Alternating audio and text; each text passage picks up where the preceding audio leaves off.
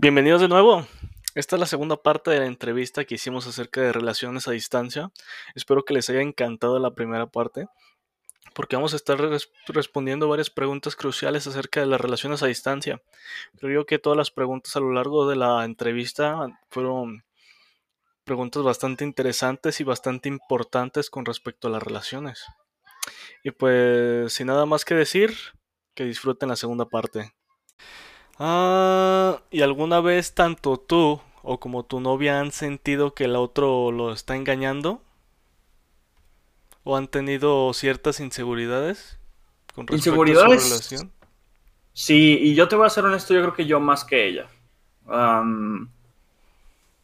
La verdad nunca me ha dado motivos y creo que es algo muy humano y muy natural hasta con las relaciones en persona, de repente tener que te brinca un poco la chispa y dices, híjole, pero nunca me ha dado, o sea, bueno, nunca, nunca me ha dado razones y siempre mis inseguridades han sido por mi salud mental, o sea, yo me las he creado.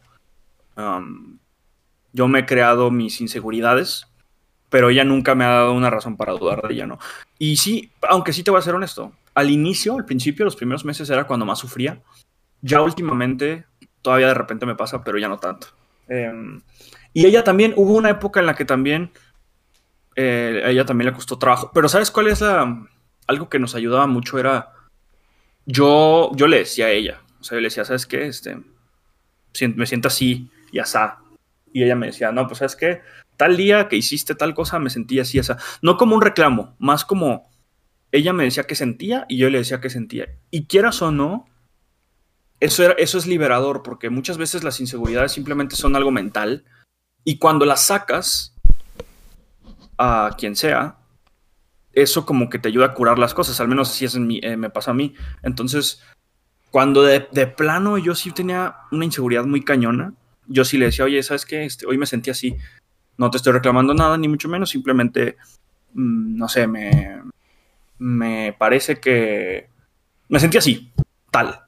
Y ella me decía, no, te entiendo, está bien, no te preocupes, es entendible, bla, bla, bla. Y ella como que me tranquilizaba. Y cuando ha pasado al revés, hacíamos, o sea, era lo mismo, yo hacía lo mismo para ella. Sí, claro, pues había muy buena comunicación, ¿no? Y transparencia por parte de ambos sobre cómo se sentía cada quien y, y no se guardaban lo que se sentían, lo cual es muy bueno. Nunca. No guardarse las cosas porque simplemente generan rencores y eso va dañando a la larga la, la distancia y ustedes, O más inseguridades. saliendo los problemas, los iban resolviendo. Sí, sí, sí, sí, sí, sí, sí, sí. Eso, pues una muy eso buena sí. forma de arreglar esas inseguridades entre ambos. Qué bueno. Bueno, pues segui- sigo a la siguiente pregunta. Eh, ¿qué clase de peleas son las que tienen ustedes en una relación a distancia? Está buena. Ah, casi siempre son malentendidos. Por suerte, creo que algo que nos caracteriza es que tenemos eh, caracteres muy similares y vidas muy similares. Entonces, en mucho coincidimos y eso evita problemas. Peleas como tal, ni siquiera te diría que hemos tenido alguna. Mm, discusiones sí, descontentos o, de- o- o un poco de a veces yo no estar de acuerdo en algo y- o ella no estar de acuerdo en algo conmigo, pero pues digo, estoy pensando, pero no, yo, yo, yo diría que malentendidos en general, o sea, hay veces que uno dice una cosa y se interpreta de otra, hay una molestia, pero insisto, ella me dice, ¿sabes qué? No me gustó, no me gustó que dijeras esto. Oye, esto no, esto se vio mal. Y ya después llamamos por teléfono, nos vemos y yo le digo cómo vi las cosas, ella me, dio, me dice cómo, cómo ella vio las, las cosas de su perspectiva y llegamos a un acuerdo. Algo que a mí me costaba trabajo antes, pero hoy terminé por entender que ayuda mucho, es que a veces cuando estamos muy saturados y nos molestamos por algo, casi siempre lo que ella pide es que nos, o sea, sobre todo en la noche, ¿no? Es como, oye, ¿sabes qué? Me molestó esto. No me voy a sentir mejor hoy, mejor vámonos a dormir. A mí no me gusta eso, a mí me gusta solucionar los problemas en el momento. Pero cuando le di la oportunidad a eso, dormíamos y al día siguiente en la mañana lo arreglábamos. Y ya ambos con la cabeza más fría, lo arreglábamos con más objetividad. Porque aquellas veces que de repente teníamos problemas y en la calentura del momento los intentábamos arreglar, yo, ella, digamos, se ponía en un plan muy de que no le iba a hacer cambiar de opinión y yo tampoco. Entonces terminábamos friccionando mucho y, y eso hacía que, que pues, no se solucionara el problema. Entonces casi siempre lo que hacíamos era nos distanciamos un poquito, déjame respirar un poco y, ya después que estemos un poco más fríos lo hablamos. Digamos que esa, sería la, Sí, claro, pues, forma en la que Como en cualquier otra, como debe ser en todas las relaciones, creo yo, tanto, tanto a distancia como personales, las cosas se deben de arreglar ya con las cabezas más frías, que si surge un problema, lo mejor es, ¿sabes qué? Hay que esperarnos un poco, relajarnos, este, enfriar la cabeza, enfriar, dejar que el momento o la tensión pase un poco y ya que estemos mucho más tranquilos, pues resolvemos el problema, ¿no? Así como tú nos dices, porque ya tiene las cosas más claras, ves mejor las cosas y ya no ya no se trata de ver quién gana, sino de resolver el problema y estar más A gusto. Ambos estar más a gusto.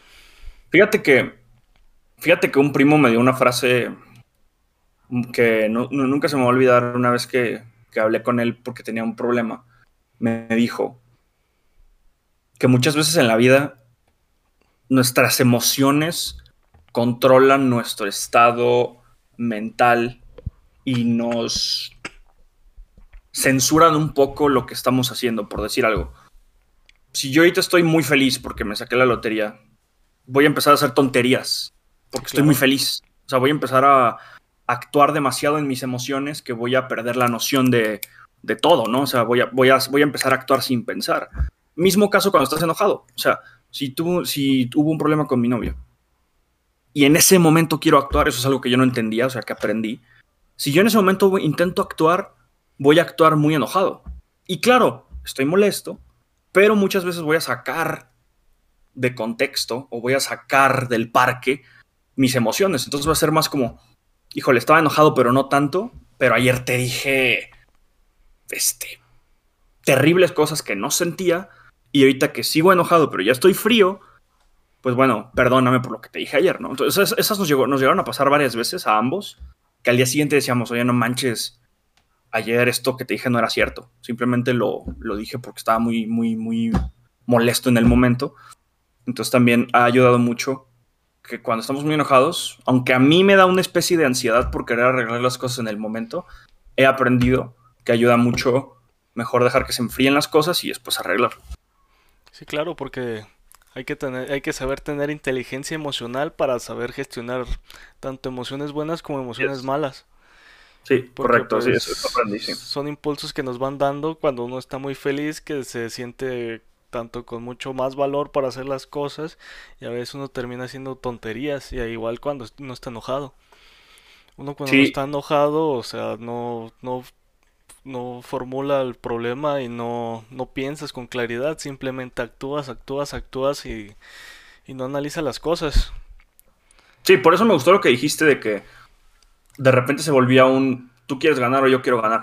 Aunque, ojo, no, o sea, tampoco es como que tuviéramos las grandes peleas, o sea, tampoco. Pero, pues sí, sí, a veces se distorsionan un poquito las cosas de parte de ambos.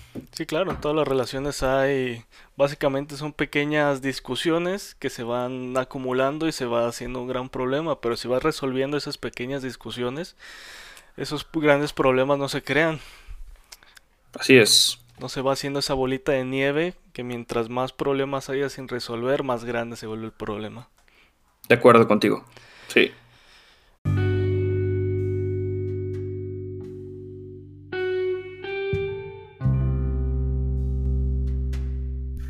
Espero que hayan disfrutado esta segunda parte y esperen porque habrá mucho más.